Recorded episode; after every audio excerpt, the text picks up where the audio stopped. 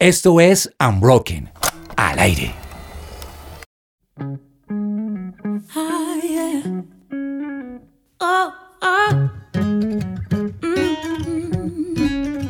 Buenos días, buenas tardes, buenas noches. Qué privilegio estar hoy aquí conectados con toda la audiencia de Unbroken que nos escucha pues por su presencia radio.com y también en el 1160 AM. Hoy con una mesa de lujo, la gente se va a volver loca en sus casas. No, no, no. Y no se rían porque los identifican. Todavía no, todavía Por favor, no, no. todavía. Estoy primero que todo con Diana Trujillo, la inconfundible. Una vez más aquí haciendo equipo con un juguito de mango a la expectativa. Ya quiero que arranque este programa. Ojo que el equipo de Diana es un juguito de mango. O sea, me preparo con toda, porque esta mesa y este tema, señores. Vamos a ver. Y con nosotros está Gio Alaix. Siguiendo con las niñas, mucho gusto, qué placer sí, estar hoy con él ustedes. sí, él sí, él a sí. mucho honor y a mucha honra. Si usted no conoce la burla, busque el episodio que se llama Identidad y ahí va a encontrar por qué Jorge me molesta tanto con mi nombre. Sí, él sí. Y justamente Jorge Ramírez, bienvenido. Quiero decirle a todos los oyentes que en honor a esta emisora cambié la clave de mi cuenta bancaria y es 1160 desde hoy. Mi nueva, mi nueva clave. De todas mis cuentas bancarias, todo es 1160. Mejor dicho. Por aquello de una mayúscula y una minúscula. AM. No, son las 4 del cajero, por Dios. Las del cajero, sí. Señor Sí. ladrón que me está escuchando, 1160 es mi- Y también tenemos con nosotros, después de un periodo de descanso, al señor Camilo Maecha. Bienvenido. Gracias, después de una pensión, ya estaba pensionada, me Perdió el brillo en los ojos. No te Sí, sí. Ya no se le ve la mirada santa. Sí, algo pesó. Lo trajimos, lo trajimos directamente desde Aruba Ay, para que primera Para que levantara el descanso. Y ya hay más bien. canas, la última vez que me parqué acá, no, por la barba no salía nada y mira, mira. Esto es Unbroken. Esto Con es Unbroken. esposa, o sea, Sí, ya. Sí, nuevo. chicas, lo perdieron, lo siento. Mejor dicho, entonces, bienvenidos a este episodio de Unbroken Project. Vengan, hay que preguntarle a esa señora fea si vio a papá. No lo he visto. ¿Qué estás haciendo? Sí, wow. No pude dormir porque tuve muchas ideas y no dejaban de llegar. ¿Es una serpiente? Es brazo nuevo y mejorado. ¡Ay! ¡Hasta se ajusta solo! ¡Ay! ¿Qué tienes en la cabeza? Se llama desesperación. Lo llamo peluca, rima con grog. Y esto lo llamo auto y rima con grog. Eh, nada de eso rima. Es más rápido que los zapatos. ¡Sí! ¡A ver si me alcanzan!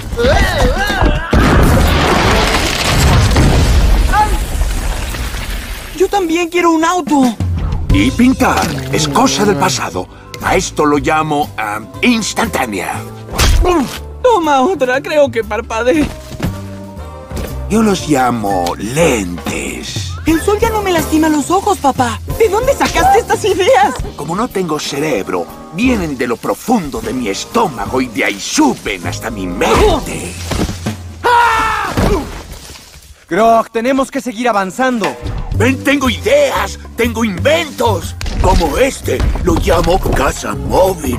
No es lo máximo. Y a este lo llamo el ascensador. Mamá. Sí, ya sé, se ve mal. Casi sentí lástima por él. No, no la sentí. Mejor dicho, muchos vimos esa película, muchos de la mesa no, pero seguramente nuestros oyentes sí. Yo no. muy bueno. Tenemos aquí en nuestra mesa un elemento común del cual todavía no vamos a revelar su que uso. va a dar la introducción al tema. Posiblemente ya muchos pueden leer, los que escuchan el podcast, sobre qué vamos a hablar, pero tenemos un juego, una actividad que aquí nuestros invitados no saben de qué se trata. Los vamos a probar a Santo ver Dios. cómo está su imaginación. Bueno, tenemos este elemento. Todavía no vamos a decir qué Este es. No le van a decir a la gente qué es, pero cada uno de ustedes nos va a decir un nuevo uso para este elemento. Y va a empezar el señor Maecha. Bienvenido. Yo sabía. Igual lo iba a hacer. Ese es un elemento con el cual se puede mm, recoger agua y eh, se puede poner en la frente para refrescar en ciertos momentos de calor. Ok, Ya lo interesante. ha hecho, ya lo ha hecho. ya lo ha usado. Eso fue tan claro como no, no te inventaste, Lo no, solo no, yo no- lo No, no, tan o seguro sea, que ya... Sí. Fijo, a la fija. Me Ya lo tenía que usas. creer. Sí, sirve de portavasos también. A la carachas para que no se me dañe la mesita. Ajá, sí, sí, sí. Ah, sí. Aquí lo estamos probando, ¿será que sí? Para Sí, mí, sí. para mí es una billetera. Una o sea, es para guardar billetes. Quiere que lo roben. Bueno, ¿Lo compras? ¿Qué compras? mí- ¿El portavasos? No, pues a mí me ha servido para, para cuando hay mucha luz, para poder dormir bien. Bueno, eh, vamos a revelar Un bikini. También. bikini por ahí para la, la Barbie. Pues vamos a revelar que es, querida audiencia, para que ustedes sepan, es simplemente un tapabocas. Un tapabocas Tararán. con nuevos miles usos. Y es un elemento común porque nos ha acompañado los últimos dos años y medio. Bueno, claro que muchos ya no lo usamos, pero, pero pues hay mucha gente que todavía lo usa. La creatividad es la capacidad de crear nuevas ideas o conceptos, de nuevas asociaciones entre ideas y conceptos conocidos, que habitualmente producen soluciones originales. La creatividad es sinónimo del pensamiento original, la, imaginación, etcétera, etcétera, etcétera. El asunto es esta traducción wikipediana de qué es la creatividad. Yo quiero preguntarle a los que nos están acompañando hoy en la mesa, para ustedes, ¿qué es la creatividad? Y me está mirando, o sea, va a ser así todo el día. Empieza, ha hecho, muy democráticamente. Ok. Em, ese es un ejercicio espiritual, emocional, intelectual, de agarrar también recuerdos, ideas y conceptos, mezclarlos y generar algo. Era algo nuevo. Algo. Vamos a mirar si tan nuevo, pero generar algo que de pronto no estaba. Bueno, ahorita hablamos de lo que es nuevo y lo que no. Yo, yo tengo dos definiciones. Una muy espiritual y otra no tan espiritual. ¿Con cuál quiere arrancar? Voy a ir con la espiritual. Eso. La creatividad es un acto de fe. Wow. ujú. Porque Sí. es poder ver lo que no... O sea, ver con otros ojos lo que aún no vemos. Ver lo que no es como si ver fuera. lo que no es como si fuera, es un acto de fe la creatividad. Y otra definición que, que escuché que me pareció muy chévere es que la creatividad es una forma de resolver un problema. Sí. No, y me gusta lo del acto de fe porque finalmente estamos, está creando algo que, que todavía no se ha materializado. Exacto. Entonces, Pero, pero es que además es un proceso, porque ver las cosas que no son como si fueran es tener una foto y esa foto hay que construirla mentalmente, o sea, hallar la solución al problema, que estoy totalmente de acuerdo con esa definición. Y es cómo yo logro, ten- logro tener esa foto final, es un proceso la creatividad, Pero- no es un acto instantáneo. Muchas veces encerramos la creatividad como personas artísticas. Eso iba a decir. Entonces, bueno, para ustedes, ¿ustedes creen que esto es un tema solo de artistas y todas las personas que se mueven en este ámbito? No, y eh, de hecho ahorita estábamos hablando con, con Gio del tema del, eh, de Coca-Cola, que es el sí, director sí, sí. creativo. ¿A qué se dedica ese man? Pues imagínense que el director creativo global, el vicepresidente creativo global de toda Coca-Cola Company es economista y financiero. Uy, wow. Ese es el dato coctelero. Cuando usted esté por ahí desocupado y no sepa de qué hablar con la chica, le dice, imagínate que... ¿Sabías que el presidente de Coca-Cola es economista? se Claro que llama- sí. Tal cual. Eso me acordó- eso me acordó alguien. Se llama Rodolfo Echeverry y él empezó eh, su carrera dentro del gremio creativo de su compañía buscando soluciones a problemas. Por eso fue tan exitoso y por eso logró y logra mantener esa posición que es uno, uno de los cargos más enviados en el Mm. mundo entero, pero para responder tu pregunta, no tiene nada que ver, eso es un sesgo cultural, diría yo. Nos han enseñado que los creativos son los que hacen X cosa y los demás, Excel, nada tiene que ver, todos tenemos en nuestro ADN creatividad. Y ya que tocó ese tema, quiero decirles que manejar Excel es un arte. Total, me enseñan. bueno, Sí, sí, sí, sí. Además, tan creativo el que lo creo. Bueno, pero. ustedes, en el caso de ustedes, ¿cómo encuentran entonces su vocación creativa? Porque, bueno, digamos que sí, es un tema que atañe a todos y todos tenemos creatividad en la vida cotidiana, ¿no? Cómo ser mamá y tener 20 brazos para tener en una mano el celular, en la otra el tetero, Total. con la cabeza el niño, etcétera, etcétera. Pero en el caso de ustedes, ¿cómo lograron o cómo hallaron su, su vocación creativa? Porque ustedes sí están directamente relacionados con el tema. Pues yo les quiero contar que yo antes de estudiar audiovisuales, que es mi carrera de base, estudié economía y luego economía y comercio y tuve que ne- necesité mucha creatividad para encontrar el lugar en donde me sentía y para lo que me para lo que servía realmente. Creo que la creatividad es, es, es un proceso y se ve más reflejada en cierto tipo de trabajos, pero para mí fue un proceso largo, fue un proceso de años de entender, de semestres perdidos en otras carreras para entender que había sido diseñada para estar haciendo esto que estoy haciendo hoy en día. Sin embargo, dentro de mi equipo de trabajo, tengo personas, administradores, contadores, y son altamente creativos para poder sostener lo que uno produce que se contextualiza dentro de sectores creativos que no tiene que ser así. O sea, es para todos y necesitamos todos de todos, pero para mí fue un proceso bien larguito y de pérdida bastante tiempo. Eh, todo lo que estimulaba ideas o que me, me gustaba ver cuando era niño, eh, caricaturas, películas, incluso escuchar, yo trataba de, de, replicarlo y lo replicaba con papel o lápiz o tratando de hacer algún tipo de música. Entonces desde ese momento como que me di cuenta que por ahí era sin entender que eso era una carrera, simplemente era una cosa que yo hacía porque me gustaba replicar lo que escuchaba o lo que veía. Replicar. Ahorita vamos Replicar. a regresar a ese tema. Es que, es que usted me cogió en una etapa, yo estoy entusado. Ay, no, música de entusado. Porque en este momento de mi vida yo no sé, estoy reevaluando si yo sí era una persona creativa porque estoy en la etapa donde menos creativo me he sentido en la vida y no sé si he sido creativo hasta hoy. Pero al estar ligado a un arte como son los medios audiovisuales, pensé que era creativo.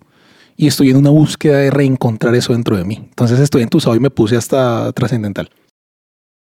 Y es que no hay nada más difícil en esto, en cualquier oficio, que estrellarse con una hoja en blanco, ¿no? Yo no le encuentro placer a decir, eh, aquí está tu hojita y sácame un diseño, sácame una obra, sácame un arte. O sea, esto es de pánico. O, a veces tú te pones en un lugar donde crees que te exigen ciertas cosas y eso significa creatividad, pero te das cuenta que en realidad no era creatividad, aunque hagas algo que parece creativo. Suena enredado, sí, sí, pero, sí. pero muchas veces te enfrentas a cosas en la vida que son netamente creativas, pero en realidad lo que tú estás es en un proceso de de seguir normas eh, culturales y en realidad no está siendo creativo, está haciendo unas normas de lo que se está haciendo en día, digo, audiovisualmente, en diseño. Uno puede, uno puede mimetizarse y, y ocultarse sin ser creativo en, en, en, una cultura, eso me una refiero. tendencia. En una tendencia Ajá. y en realidad no estoy siendo creativo. Entonces, pregunta, ¿será que muchas veces copiar es sinónimo de creatividad? Lo digo porque muchas veces no es tan fácil el ser creativo. ¿Sí?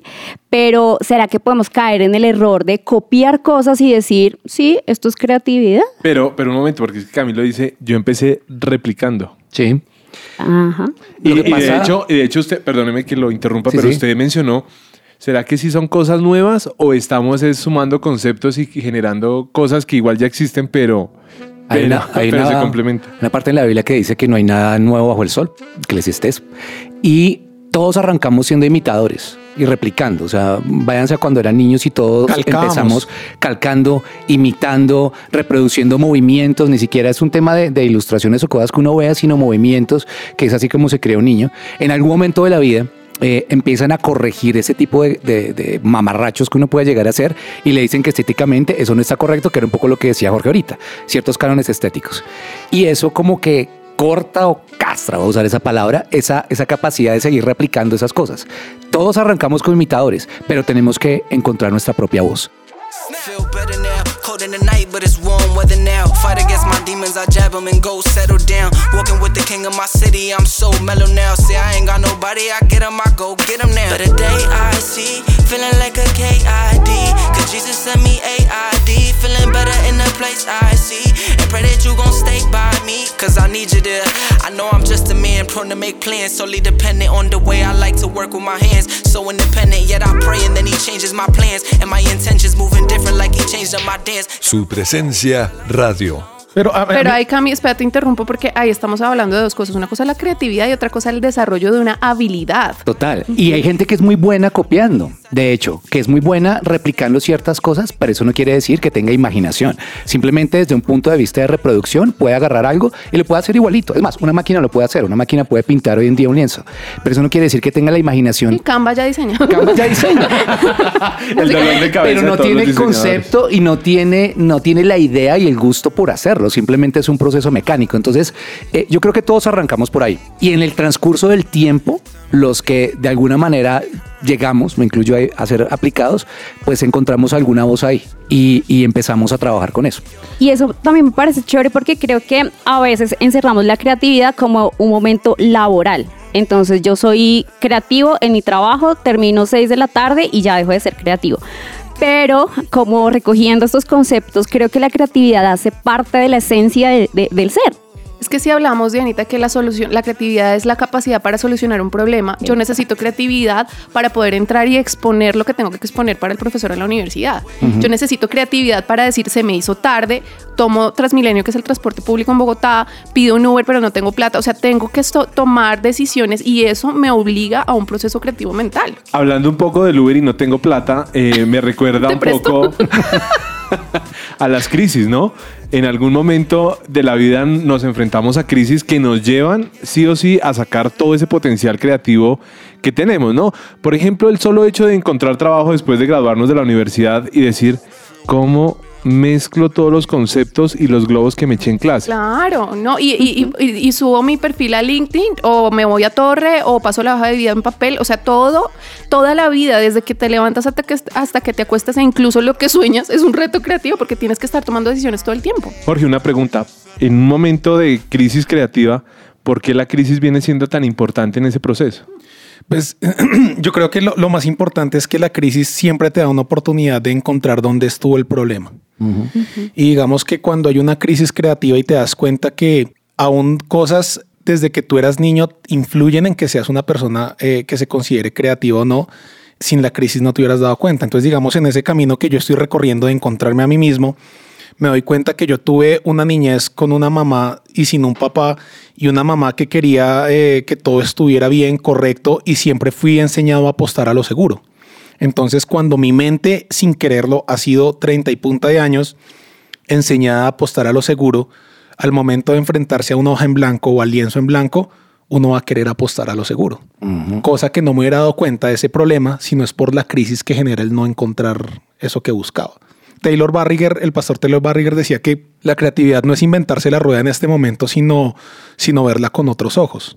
Entonces ahorita yo me acuerdo en la universidad que no sé si les pasaba, pero en la universidad yo era como, Dios mío, yo ahora que el, el- creatividad era descrestar al profesor, entonces entre más loco fuera el trabajo, y uno creía que, te- que la creatividad es hacer cosas absolutamente locas y no, y simplemente a veces puede ser el, el no apostarle a lo seguro y ver de otra manera ese problema que estás enfrentando. Porque si tú haces una pieza audiovisual, es lo mismo que cuando tienes que alimentar a cuatro niños con un salario mínimo. Tienes que buscar la forma de resolver un problema.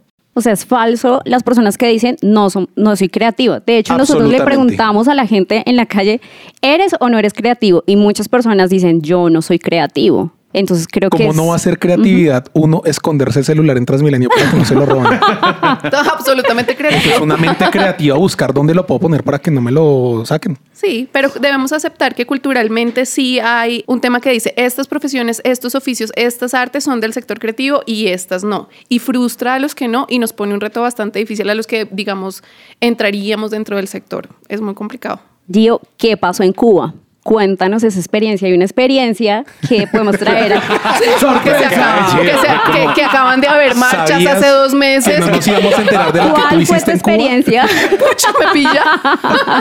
La cara única fue como... mm, Ojalá haya quedado registrado el Eso no está no en la quedó registrado, ahí escaleta. está registrado. En Cuba, En, Sí. Cuba, en Cuba hay una, hay una crisis porque hay una necesidad. Pero, pero digamos que hay carros del año 1774 que todavía están funcionando. Entonces uno dice, ¿cómo lo hacen? Más allá que Carlos, les voy a contar una historia de unos amigos fabulosos que tengo, que son músicos.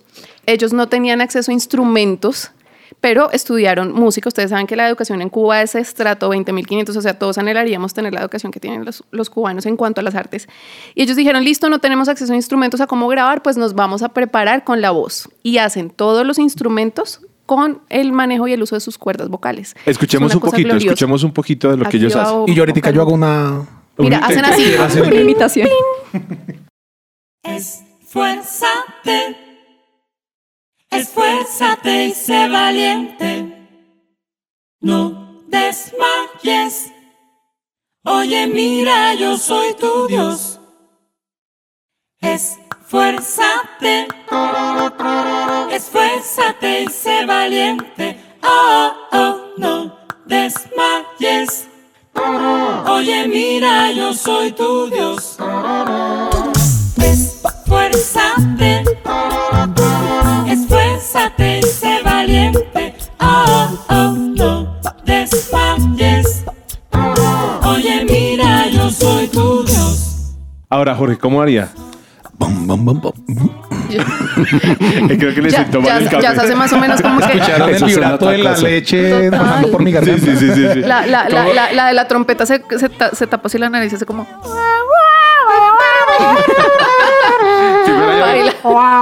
Esa tal cual.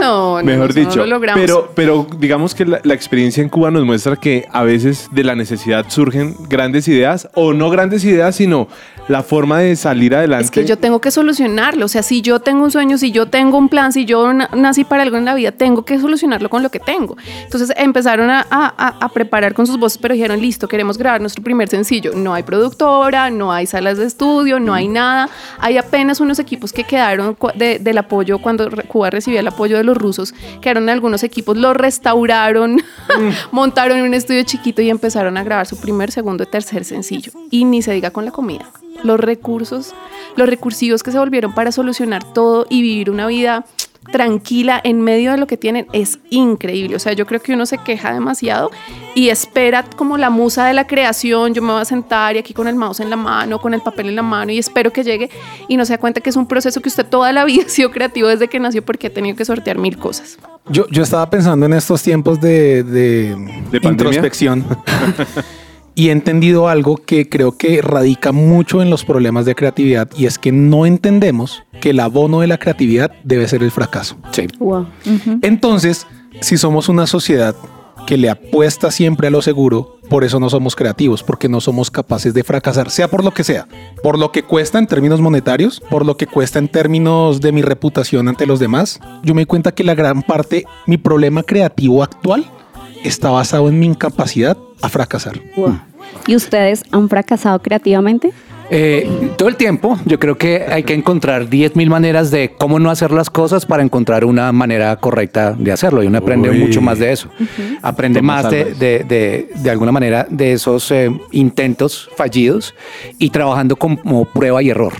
Para poner un ejemplo, Picasso cuando arrancó su primera exposición, él hizo unos 40 cuadros más o menos y en los 40 cuadros se dedicó a hacer cada dos piezas una, mm, una pieza, no sé, como una corriente diferente eh, viendo lo que habían hecho artistas previos a él, y eso me pareció interesantísimo, y lo reventó con ciertos estilos. De hecho, Picasso es de los que podría decirse que plagió o robó más y que decía pues que había que saber cómo hacerlo. Y en últimas, él es citado como una persona que tomó todas estas influencias y muchos fracasos que tuvo y creó o gestó algo nuevo. Entonces, yo sí creo que en todo proceso creativo uno aprende de cómo no se hacen cierto tipo de planos, de cómo no se hacen cierto tipo de diseños, de qué color le gusta más a un cliente o no, y de con qué sustratos se siente uno más cómodo trabajando. Pero si no fracasas y si no intentas, pues no vas a saber. Gabriel García Márquez decía que un escritor no se conocía por las hojas que le entregaba un editor, sino Sí. por las que quedaron en la basura. Total. Tremendo. Eso es Claro, y yo sí pienso que la creatividad no es para deslumbrar. La creatividad no es un tema de ego. eh, yo soy creativo y tú no. No, la creatividad eh, no quiere enseñar, quiere más bien aprender. Quiere que usemos los dos oídos que tenemos y la única boca, o sea, más escuchar y menos hablar, y está al servicio de los demás. Es decir, uno genera trabajos para otros. Si le gustó, si no le gustó, si se lo barrió, no depende de uno y el criterio de uno depende de otros. Por eso creo que las- la creatividad está al servicio de los demás, no al ego de uno. Pues salimos a la calle a preguntarle a la ¿Ya gente. salimos? Salgamos, salgamos a salgamos. preguntarle a la gente Vamos. si son creativos o no y por qué. Ya regresamos.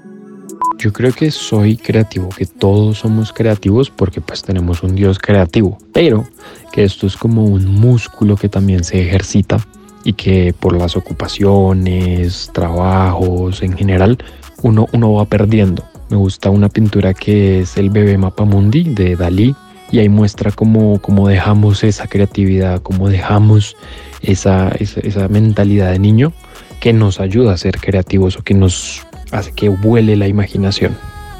Sí me considero una persona creativa porque considero que la creatividad, aparte del nivel artístico y de diseño, podemos generar ideas de cualquier cosa y de cualquier forma. La verdad es que las situaciones en las que nos enfrentamos todos los días nos llevan a ser creativos para dar una solución a algo que se nos está presentando. Entonces, eh, una idea siempre soluciona algo, por lo general. Entonces creo que es llevar un poco más allá lo que estamos viviendo y ver que Dios puede usarnos a través de esas situaciones para mostrar un milagro o mostrar una palabra o un testimonio y ver que todo es creativo si, los vemos, si lo vemos a través de los ojos de Dios.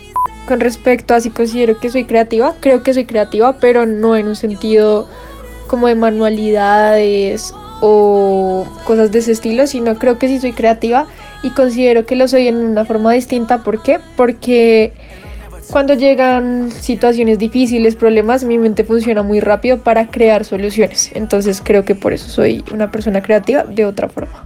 Soy creativa, creo que soy creativa eh, en cuanto se me facilita mucho proponer muchas alternativas a diferentes situaciones. Entonces se me presenta un problema, se me presenta alguna situación en el trabajo, en la casa, en la vida, tengo que tomar alguna decisión y, siempre se me viene a la mente y se me ocurren muchas opciones y alternativas de, de qué elegir, de qué decidir, de por qué camino irme.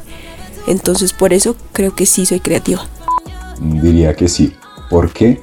Mm, la creatividad no se expresa en un determinado momento o una situación concreta. El ser creativo ya hace parte de cómo hago cada una de las cosas. Cuando hablo, escribo o hago algo a nivel de mi carrera o, algo que me gusta.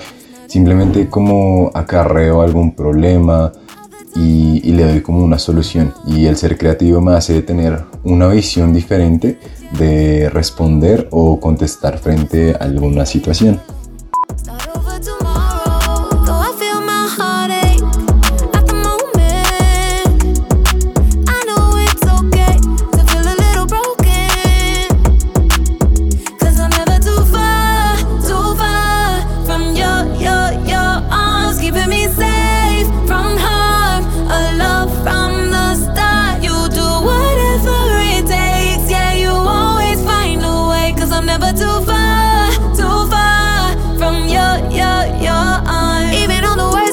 Su presencia radio.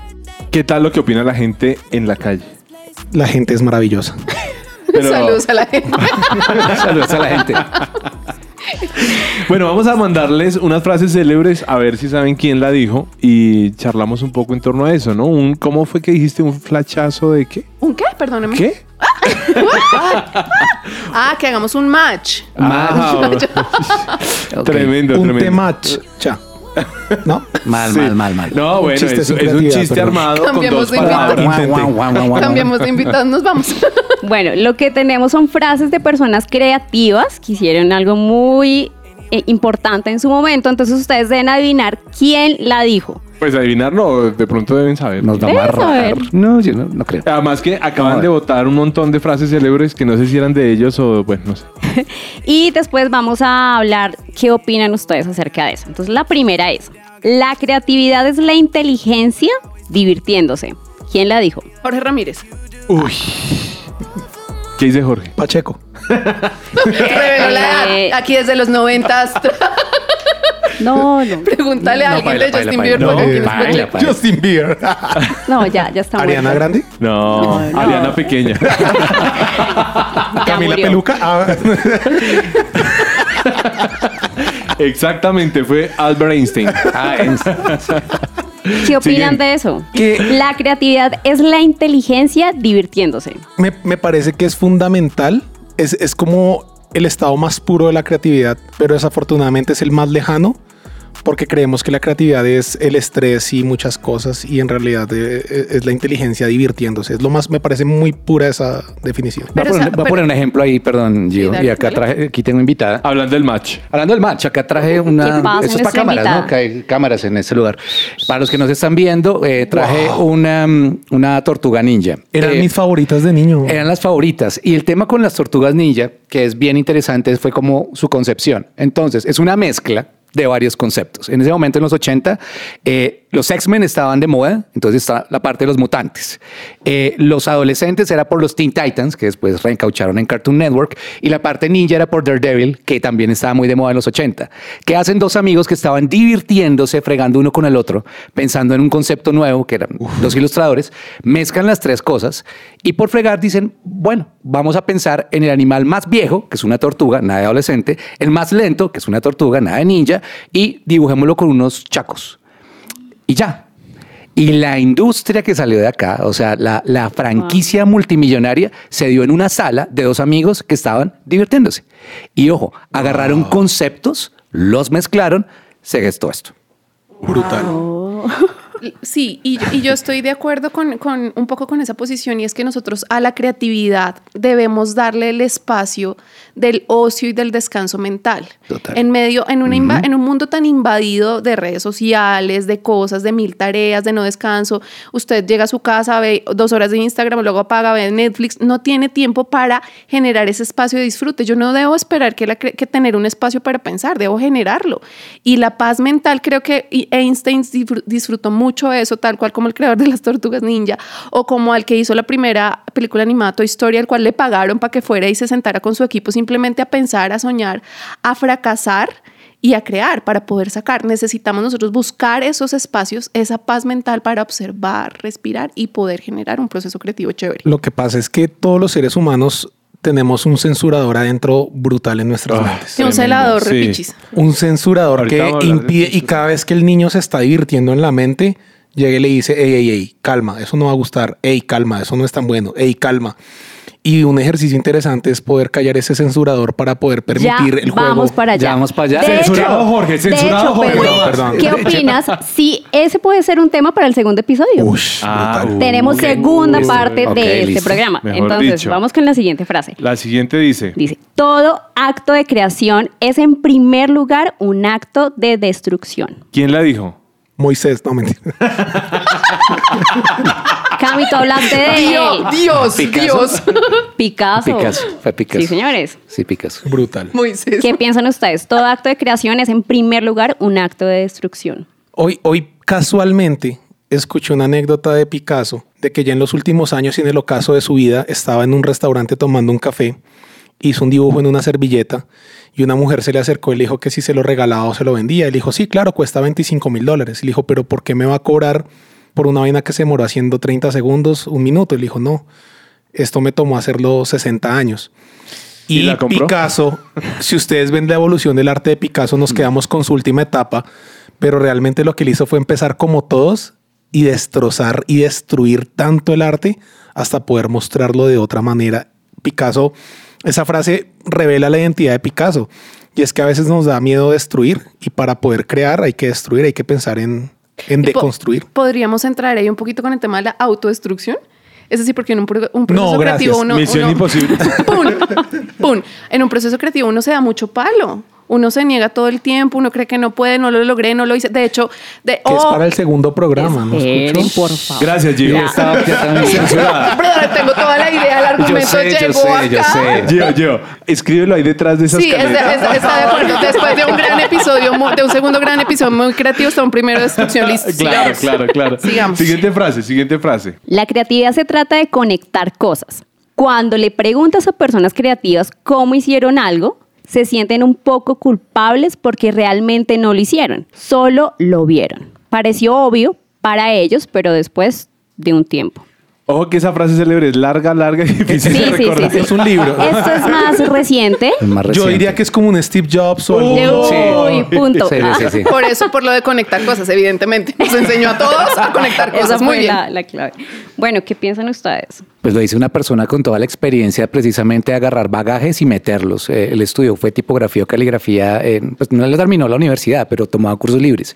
Sí, más bien. Y cualquier diseñador sabe que en temas de tipografía y elegancia en, en- en diseño de un ordenador es porque él dijo que tenía que estar metido todo este tema de tipografía, caligrafía y demás que conectó con pues, su etapa universitaria, que no es tan obvio pues para un ordenador Mac que aquí estamos viendo en otras tareas, pero que él sí supo mezclar para, para, para incluirlo en su computador. Y para sumarle, Steve Jobs es la mente detrás de Pixar, que es un tipo que no tenía ningún talento en cuanto a dibujar artístico, pero conecta a un tipo que fue despedido de Disney, conecta a Ed Catmull, que es el tipo que estaba desarrollando la, animación como software, y mezcla y conecta tres artes y convierte Pixar. Y eso lo que muestra es que uno no tiene que ser, uno no tiene que saberlo todo. Muchas veces es saber conectar y ver cómo ocurre. De hecho, de hecho muchos, muchos grandes emprendimientos o empresas surgen de conectar personas que saben ¿Alguien, Exacto. ¿Alguien sabe lo que usted no sabe el hacer? famoso networking, claro, obviamente. Las redes de. Esta me gusta mucho. Es muy profunda. Hecho es mejor que perfecto. Absolutamente. Esa es la que más me gusta. Además, es la perfección según quién. Bueno, según quién creen ustedes. Selección múltiple, voten opciones y miramos a ver si le Este pegamos es, alguno. es joven, bastante joven. Y de está hecho, vivo. fue acusado de haber robado la idea. Es Mark- vi- Mark- sí, Mark Zuckerberg. señores, Zuckerberg. punto. No, es es que, mejor. es que es brutal porque muchas veces por pensar en el producto 100% terminado no avanzamos y es mejor algo hecho que perfecto. Es que la frase es redondita. Sí, no más. tan como no, no es tan corta como la del señor Jobs. Pero Se echó un tratado. Pero sí, o sea, dejémoslo ahí. O sea, ya lo Sí, está no diciendo pierda todo. Sí, ahí. Bueno, cierro este bloque con esta frase de Pablo Picasso, que dice que cuando la creatividad llegue, me encuentre Trabajando. Brutal. Sí, sí, sí. Eso tiene que ver con que muchas veces uno tiene que sentarse ahí, tiene que quedarse ahí y no es fácil para los que estamos trabajando en un ambiente que no es tan creativo, sentarse a forzarse a hacer algo que en últimas eh, implica un proceso un poco más largo. Pero la única forma de quitarse el temor de un papel en blanco es rayándolo, es empezando. Entonces tengo que estar rayándolo para que llegue alguna idea de ese papel. El tema de que la creatividad me coja trabajando tiene que ver con que sí tenemos que desarrollar el oficio. O sea, el oficio y el perfeccionamiento de lo que hacemos, pues es un trabajo que tenemos que hacer constantemente y en medio de eso llegan esas grandes ideas que podamos sacar adelante. Pero que hay que ser disciplinados, hay que hacer la, porque la creatividad no es una musa que llega en medio de un momento inspira- de inspiración cualquiera y ya Picasso tenía sus obras, no fue un proceso largo. Cold in the night, but it's warm weather now. Fight against my demons, I jab them and go settle down. Walking with the king of my city, I'm so mellow now. See, I ain't got nobody, I get them, I go get them now. But today I see, feeling like a KID. Cause Jesus sent me AID. Somos Unbroken.